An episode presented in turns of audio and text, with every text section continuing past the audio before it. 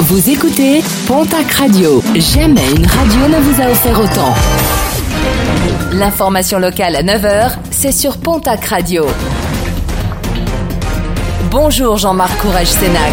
Bonjour à toutes et à tous. À Orthez, le responsable de l'incendie de plusieurs véhicules lors de la soirée d'Halloween a été arrêté.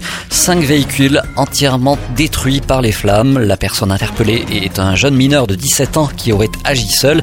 Il a aussi avoué deux autres tentatives d'incendie, toujours à Orthez, mais dans les rues d'Aspe et La cette fois-ci. Si vous attendiez hier la semaine des Pyrénées dans vos boîtes aux lettres ou kiosques, vous avez alors beaucoup attendu.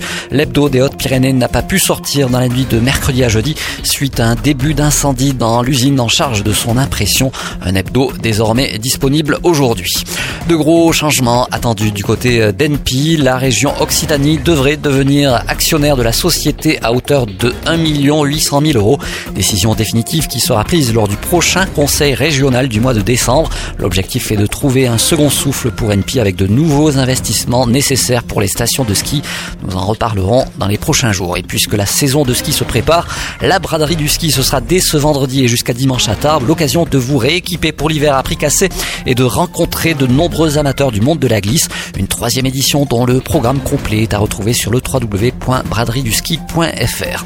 Le programme sportif de ce week-end avec en rugby top 14 la neuvième journée, journée marquée par le derby des Pyrénées-Atlantiques entre l'aviron bayonnais la section paloise. En Pro D2, les suites de la dixième journée, Mont-de-Marsan se déplace à Angoulême. Toujours en rugby, la fédérale.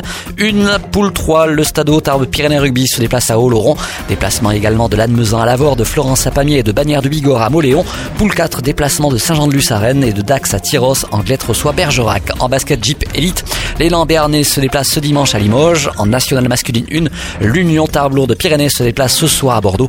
Dax Gamard reçoit demain l'équipe de Vanves. Et puis en football, championnat national, le Pau FC se déplace ce soir à Concarneau. Coup d'envoi de la rencontre à 20h pour toujours second au classement derrière Dunkerque et devant Villefranche.